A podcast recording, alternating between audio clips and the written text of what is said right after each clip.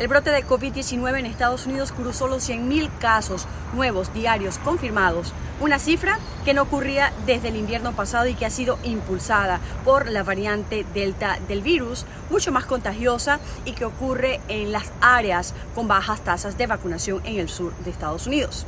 A finales de junio, Estados Unidos promediaba unos 100.000 casos diarios al día.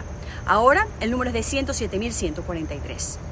Por otra parte, Canadá levanta el lunes su prohibición a los estadounidenses de cruzar la frontera para hacer compras, turismo o visitas, aunque Estados Unidos mantuvo unas restricciones similares a los canadienses.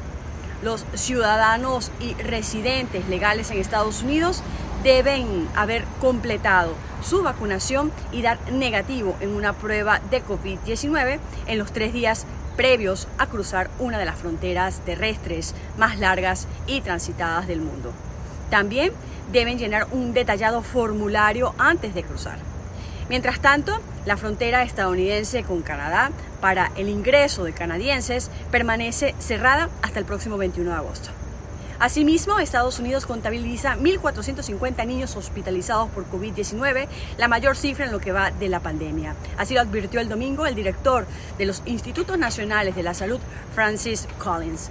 En una entrevista con el programa This Week de la cadena ABC News, Collins consideró que el país nunca debería haber llegado al punto en el que está, con un rebrote de los casos de coronavirus causados por la variante Delta. Desde Washington, Sofía Pisani, de América.